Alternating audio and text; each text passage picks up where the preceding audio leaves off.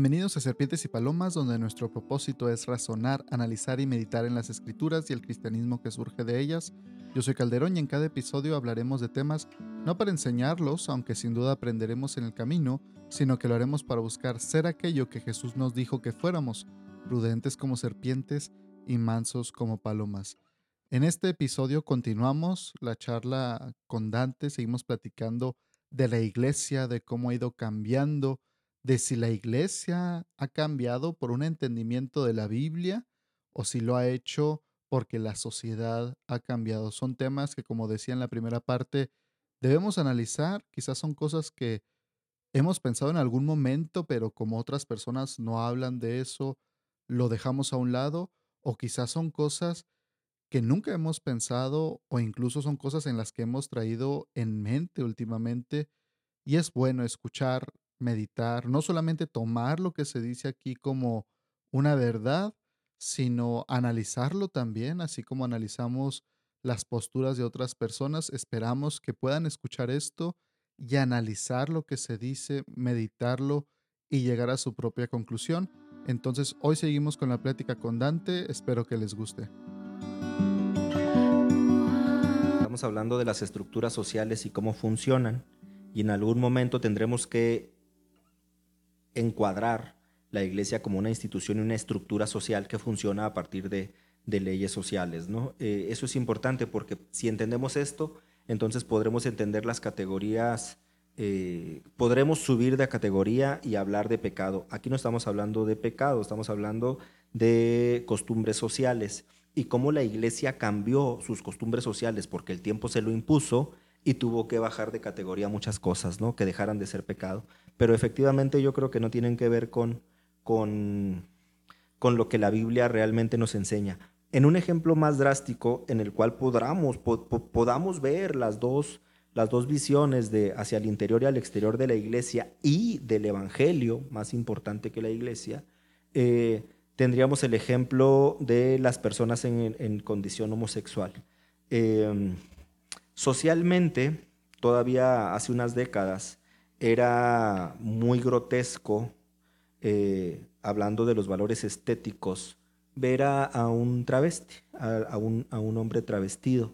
Eh, si lo veíamos en la calle o si socialmente se le veía en la calle, pues era considerado bastante desagradable, era grotesco para la vista, se les perseguía, se les metía a la cárcel, se les daban baños de agua fría, eh, no era posible que un hombre usara ropa de mujer en la calle, el pelo largo, se pintara, eh, y era condenado socialmente desde lo estético, desde lo moral, desde lo ético moral también, era considerado hace todavía pocas décadas, era considerado que un sujeto homosexual fuera por naturaleza mala persona, eh, fuera, fuera malo en ese sentido, ¿no?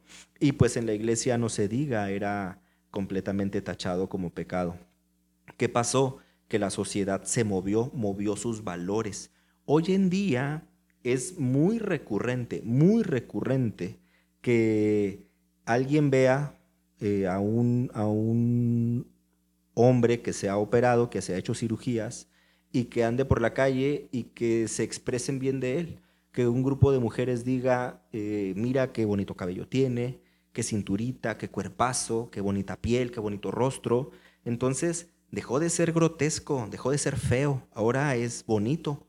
Estoy hablando socialmente. Ahora incluso ya ha habido transexuales en mis universos, o sea, socialmente y a nivel mundial, quizá por la globalización, los medios de comunicación, ha llegado al punto de que ya nadie lo puede ver de manera fea, como dices tú. Hablando de términos generales, ya personales diferente. Claro, y, y en el ámbito ético, ético-moral, Hoy en día estaría muy difícil que alguien considerara que ser homosexual es sinónimo de ser malo. En estos días se entiende que tanto es malo el heterosexual como el homosexual, o sea, no tiene nada que ver una condición con la otra. Y si nos, y si nos ponemos a hablar de crímenes y, estas cosas, pues veremos que efectivamente dentro de las parejas heterosexuales se han cometido crímenes innombrables con, los hijos, con la familia. Entonces, eh, se movieron también los valores éticos, se, movió, se mueve el valor estético, se mueve el valor ético, ya no es malo por antonomasia, y se mueve el valor religioso. Creo que de alguna manera eh, la, iglesia dirá, eh, eso no es cierto, claro que sí, porque hablando de la institución, no de lo particular de las iglesias, hablando de la institución, tiene desde los setentas esta línea hermenéutica que sostiene que el homosexualismo es bíblico y que ciertos personajes bíblicos fueron homosexuales y hay iglesia cristiana protestante homosexual, hay iglesia cristiana occidental LGTB. O sea, si, si, si alguien eh, está en esta condición y busca una iglesia, la va a encontrar. Y, y aquí en México y en todo el mundo. Y que deberíamos estar conscientes de que no fue algo que pasó ahora porque se está haciendo popular. Es decir, tiene, como dices tú, desde los 70s, 80s que existe. Ahorita llegó el punto en que se hizo pasó de lo grotesco a lo bello, a ser considerado bueno, incluso a estar orgulloso de eso, pero no es como que a partir de eso se instituyeron las iglesias, o sea, tiene desde antes y es todo un proceso el que se va haciendo. Alguna vez escuché una teoría, no me acuerdo cómo se llama, que es una teoría psicológica, que dice que primero se introduce algo a la sociedad y la primera reacción es la repulsión, el decir no, no puede ser, es imposible, Después el bueno, o sea, el negociar, el decir, bueno, pero aquellos que les parezca nada más, a mí no. Y eventualmente, aunque empezó como una idea que todos rechazaban, se termina aceptando. Y eso se ve con una y otra y otra cosa. Es algo normal que sucede. Sí, y tiene que ver justo con la movilización de estos tipos de valores. Ahora, eh, todavía sin entrar a los, a los posicionamientos personales ¿no? o bíblicos, estamos hablando de los posicionamientos sociales. Es un hecho aunque no nos guste o lo neguemos, es un hecho que una vez que se echan a andar y se mueven los valores éticos, se mueven los estéticos y forzosamente se mueven los religiosos. Entonces, eh, hablando en general de las normas, ¿por qué, ¿por qué la iglesia posmoderna o actual ha cambiado tanto? Ha cambiado porque ha recibido una revelación más ligera, una revelación más social, una revelación más humana, ha cambiado no por eso, ha cambiado porque el mundo mismo ha cambiado. Sí, es lo que te iba a preguntar. ¿Qué tanto de estos cambios, y voy a poner un ejemplo que lo platicamos antes, eh, que quizá nos ayude a entenderlo de esta manera, qué tanto de estos códigos han cambiado por entenderlo de manera cristiana, es decir, porque alguien por fin entendió bien un texto y lo interpretó correctamente y dijo, ¿saben qué? Hemos estado equivocados, hay que arrepentirnos, porque Dios nos está mostrando que estamos mal y qué tanto ha sido porque simplemente la sociedad le ha dicho a la iglesia, oye, ya todos cambiamos, tú como pilar necesitas avanzar, no te puedes quedar ahí y la iglesia ha cambiado. Un ejemplo que yo creo no es tan lejano y es muy claro que así fue, es con los negros en Estados Unidos. Esta esclavitud que existía, que cristianos tenían esclavos, cristianos no, y no estamos diciendo como que los trataban mal, que eran groseros. Seguramente sí, había unos que los trataban bien, otros mal, pero veían de cierta manera a los negros, tenían esclavos negros, pero llega un momento en que la sociedad cambia, no la iglesia, la sociedad, y la iglesia entonces es forzada a cambiar sus posturas sobre esto. No fue que se levantara un predicador y dijera, ¿saben qué, hermanos cristianos, estamos mal? Y de pronto la sociedad cambiara por eso fue la sociedad que le dijo, oye, ya no puedes, estás mal, vamos a cambiar la ley. Y hubo cristianos que se opusieron en su momento a que les quitaran sus esclavos, que les quitaran su mano de obra gratuita. Y es un claro ejemplo de que la sociedad avanzó y la iglesia tuvo que decir, pues ni modo. Y no fue por predicación, no fue por entendimiento. Entonces, ¿qué tanto deberíamos analizar el ver? Y yo creo que esto debería ser a manera personal y a manera como iglesia, ¿no? El preguntarme, bueno, ¿yo por qué hago las cosas? ¿Porque lo que me rodea está bien, me dice que está bien? ¿O porque la Biblia me dice que es correcto o que algo no está mal, o no está bien, perdón? Y que tanto nuestra iglesia ha ido avanzando en ese sentido. Y quizá habrá iglesias que se rehusan a avanzar en ciertas cosas como el pantalón, el cubrirse la cabeza, ciertas cosas, porque dicen, no, es que esto es bíblico. Pero no han podido diferenciar entre, ok, ¿cuándo ha cambiado algo porque la iglesia tuvo un entendimiento y cuándo porque la sociedad se lo exigió como sociedad? Claro, esto es el punto importante, el punto medular, porque cualquiera que nos escuche nos eh, podrá pensar, bueno, y a mí como creyente, ¿de qué me sirve saber si el mundo ha cambiado y la iglesia también? Si lo que necesitamos saber realmente es en qué cosas no tendríamos que cambiar, en qué cosas sí estamos cambiando, en qué cosas el sistema y el contexto nos obligan socioculturalmente hablando, y en qué cosas no tendríamos que permitir como iglesia el cambio. De, eso se trata. Primero, entender cómo funciona la sociedad para poder entender cómo funciona la iglesia y para sobre ello poder determinar qué cosas bíblicamente se nos pide no cambiar y no negociar y en cuáles nos hemos detenido por años y décadas eh, en defender cosas que eran indefendibles cuando nos tenemos que centrar en estos tiempos y en la iglesia actual nos tendremos que centrar en las cosas defendibles, en las bíblicas, en el Evangelio. Pero bueno, para ello precisamente estamos hablando de estas generalidades sociales. ¿Por qué? Porque a final de cuentas lo que mencionas de, la comunidad negra eh, lo hemos visto en el último siglo, el siglo pasado y, principios de este siglo. Y es importante porque estamos hablando que dentro de la iglesia, y estamos haciendo énfasis en la iglesia protestante, Dentro de la, de la iglesia hay algo que se llama la administración de los bienes de salvación. Y es una crítica muy fuerte desde la filosofía y la cultura hacia la iglesia. La administración de los bienes de salvación, o sea, ¿cuáles son esos bienes? ¿Cuáles son los conceptos? ¿Cuáles son los, los objetos que se convierten en un bien? Los discursos que se convierten en un bien y que son administrados. ¿Por qué son administrados y quién los administra? Tiene que ver con qué consideramos como verdad, qué consideramos como válido, qué consideramos como necesario en cuanto a acciones, en cuanto a comportamientos, en cuanto a modos de vida, quién los impuso y quién los administra. Eh, de aquí se desprende otro concepto también que, nos pega bastante y que es el, el, comercio pastoral, eh, el, esta visión de, la escuela francesa, ¿no? de, la administración de los bienes de salvación a partir del el poder pastoral. Resulta que en las iglesias occidentales el cristianismo protestante es muy vertical o 100% vertical.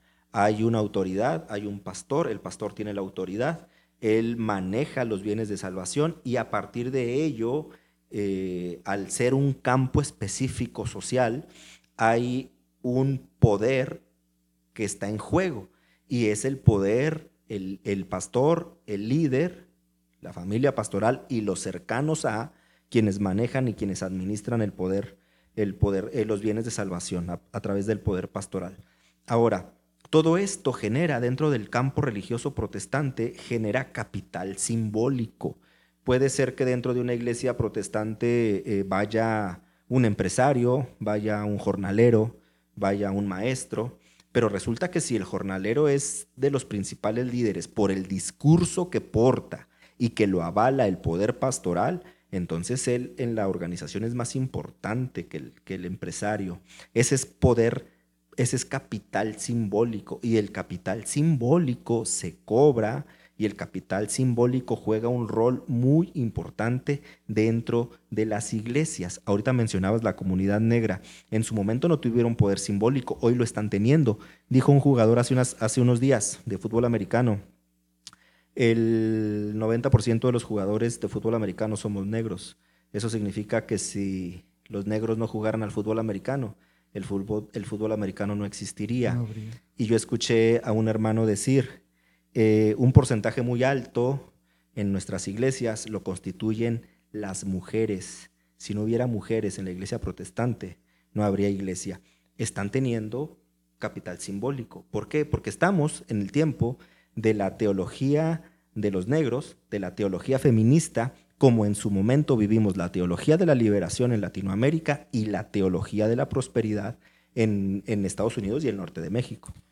Sí, para entender mejor, por si les queda todavía la duda de, este capital simbólico, es como esta cierta autoridad que se le da a ciertas personas por cómo es su discurso, su experiencia, de dónde vienen.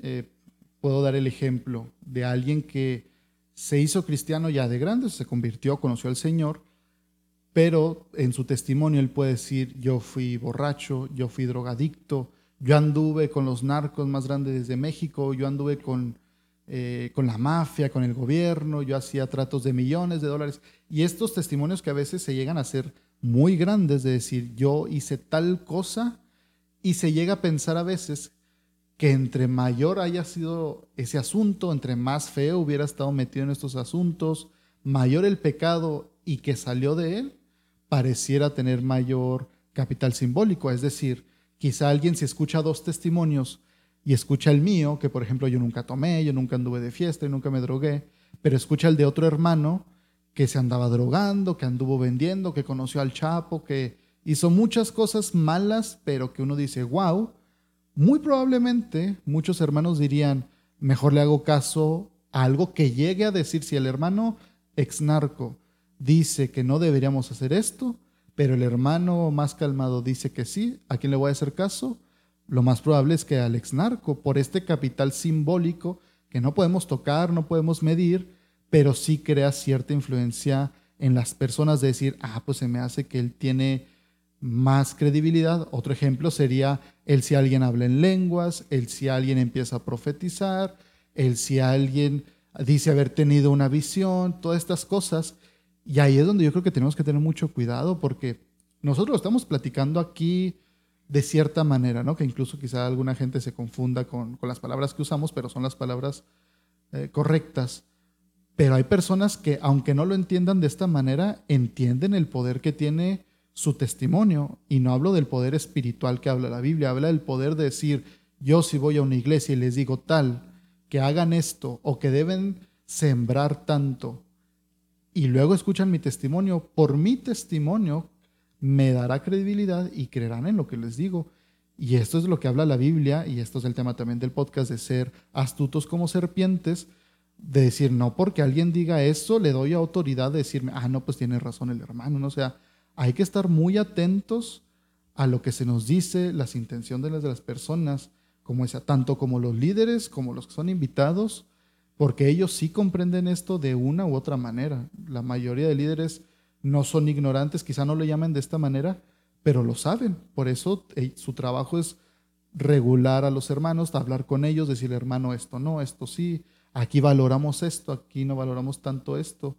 Pero es algo que tenemos que tener muy presente que las personas de alguna manera lo entienden, quizá no con estas palabras, pero entienden que el decir, yo hablo en lenguas, yo tuve una visión, a mí Dios me habló, yo hice tal cosa, sané a tal persona, ellos saben que al decirlo, la gente los va a ver de cierta manera y pueden ejercer cierta autoridad sobre ellos. Y lo malo viene cuando aprovechan y abusan esa autoridad. Así es, aquí dijiste algo fundamental, regular. ¿Quién regula el poder pastoral? ¿Quién regula el administrador de los bienes de salvación? Porque a final de cuentas estamos hablando de algo importante. Si yo pertenezco a una comunidad, si yo estoy buscando a Dios, si yo busco ser salvo, si yo busco pertenencia y sentido de, comunión, no comunión, no estamos hablando todavía de temas espirituales, estamos hablando de temas sociales. Eh, este sentido de comunión entonces tengo que sujetarme a, que, a lo que dice el que administra los bienes de salvación, a quien administra el discurso, a quien regula, y alguien tiene que regular.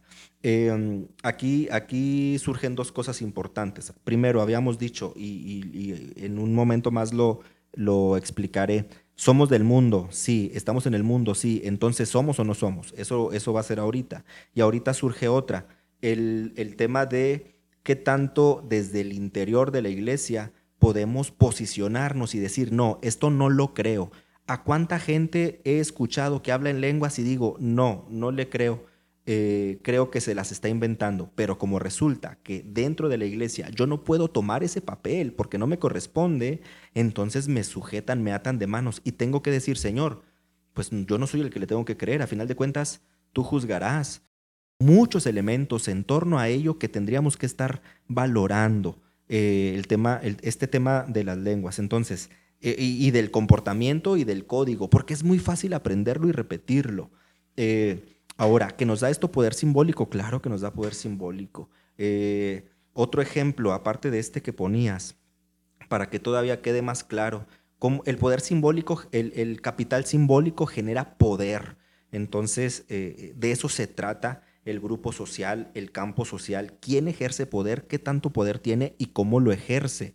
Por eso decíamos, los negros no ejercían poder, lo están empezando a ejercer porque hay una teología a favor de ellos. Las mujeres no ejercían poder, pero están empezando a ejercer poder porque hay una teología a favor de ellos. Hubo, una teología de los pobres, hubo una teología de los ricos y, y todo es, a final de cuentas, en un grupo social, ejercicio de poder. Estamos hablando socialmente. Resulta que si eh, alguien va a predicar y, se para a predicar y, y está diciendo cómo era su vida pasada y todo lo que él hizo y, cómo Dios lo rescató. Y está hablando del poder de Dios y de la misericordia de Dios y de la gracia, pero resulta que este hermano se, se levanta las mangas porque está muy acalorado en la iglesia y resulta que está lleno de tatuajes en los brazos, el tatuaje se convierte en ese momento en capital simbólico que él cobrará en ese momento a favor de su predicación y sostendrá su discurso. No va a pasar lo mismo con un joven que no ha tenido una vida fuera de la iglesia, pero que trae los brazos llenos de tatuaje, para él los tatuajes no son capital simbólico, al contrario, los tatuajes le son lastre porque se le condenará por, por haberse tatuado siendo cristiano, al otro no, el otro se tatuó en el mundo, como decimos los creyentes, por tanto él porta en su piel capital simbólico, cuando lo va a cobrar? A la hora que esté predicando y a la hora que se remangue y diga, miren si es cierto, ¿no? Eso es capital simbólico y genera poder.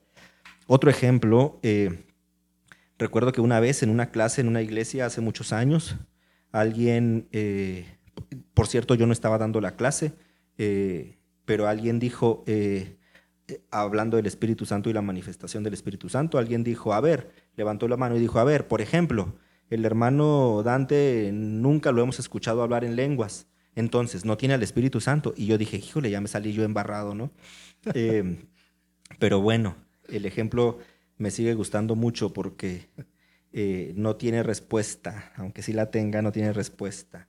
Eh, ¿Cuál es la manifestación del espíritu? ¿no? Si no lo hago socialmente o no lo hago para que la gente me escuche o, socialmente no tengo ese capital simbólico porque no lo he puesto en el campo, en el campo social del protestantismo, entonces no tengo poder en esa área porque no tengo ese capital simbólico, ¿no?